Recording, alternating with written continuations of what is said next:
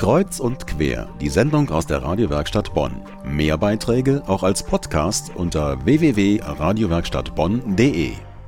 Jetzt ist Beate Kuhl im Studio. Guten Abend, Beate. Guten Abend. Beate, du bist das neueste Mitglied in unserer wunderbaren Radiowerkstatt. Was hat dich hierher geführt? Ich bin mitgenommen worden sozusagen. Ich ähm, habe die Christina Jochum kennengelernt und sie hat mir erzählt, dass sie bei der Radiowerkstatt ist. Und ich fand es total faszinierend, dass tatsächlich normale Menschen Radio machen können, ohne eben Journalist zu sein oder sowas. Und dachte mir, das muss ich mir auf alle Fälle mal anschauen. Und du bist nicht abgeschreckt worden? Du bist jetzt schon wie viele Wochen dabei? Ich bin seit November, also seit sechs Wochen ungefähr, dabei. Und du hast doch schon am Mikrofon gesprochen.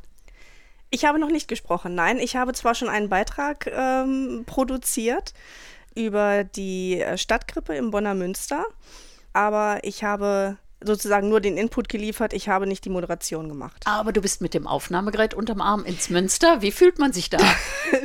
Äh, das war eine ganz interessante Erfahrung für mich.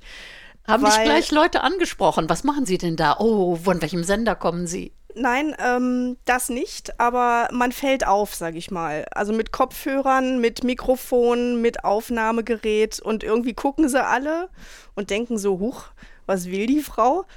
Aber jetzt gehe ich noch mal rein. Hör mal, das Aufnahmegerät ist aber winzig klein. Das ist kein Riesenkoffer, den man da mitschleppt.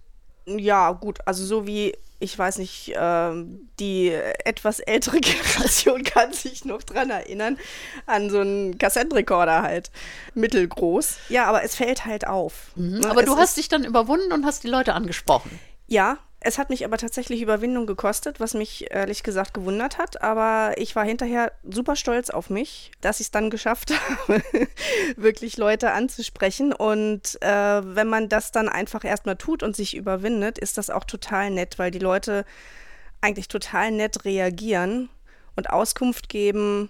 Und es war ja auch ein sehr interessantes Motiv, diese Stadtkrippe, wo eigentlich wirklich jeder eine Meinung zu hatte und äh, was dazu sagen konnte. Und das ist aber eben ein Punkt, der mich motiviert, tatsächlich hier in der Radiowerkstatt mitzuarbeiten. Diese Chance, sich viele neue Themen zu erschließen und mit vielen interessanten Menschen zu sprechen und Interviewpartner zu haben, das ist wirklich der interessante Punkt für mich wenn du schon so schöne Erfahrungen gemacht hast. Und übrigens hat mich dein Beitrag motiviert, selber hinzugehen, die Krippe anzugucken. Sehr gut. Wirklich interessant. Hast du denn Pläne für dieses Jahr? Nein, ich habe keine, keine festen Themenpläne im Kopf weil ich immer wieder erstaunt bin, was für Themen halt sich ergeben hier in der Radiowerkstatt, auf die ich selber gar nicht gekommen wäre. Und das ist das Spannende. Also ich kann mich dann mit Themen beschäftigen, zu denen ich so wahrscheinlich gar keinen Zugang gefunden hätte. Und da ich aber von Natur aus ein sehr neugieriger Mensch bin, finde ich das spannend, wirklich eben mit diesen Themen dann in Berührung zu kommen. Beate, ich danke dir und kann gleich anschließen, wer sich für die Radiowerkstatt interessiert, der kann an jedem Montag um 19 Uhr in die Kasernenstraße 60 kommen zu unserer Redaktionssitzung. Die ist offen und öffentlich. Da kann man sehen, wie wir arbeiten, was wir vorhaben, kann selber Ideen einbringen.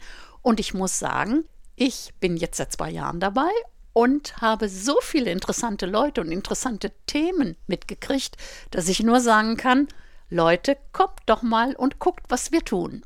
Das kann ich nur unterschreiben.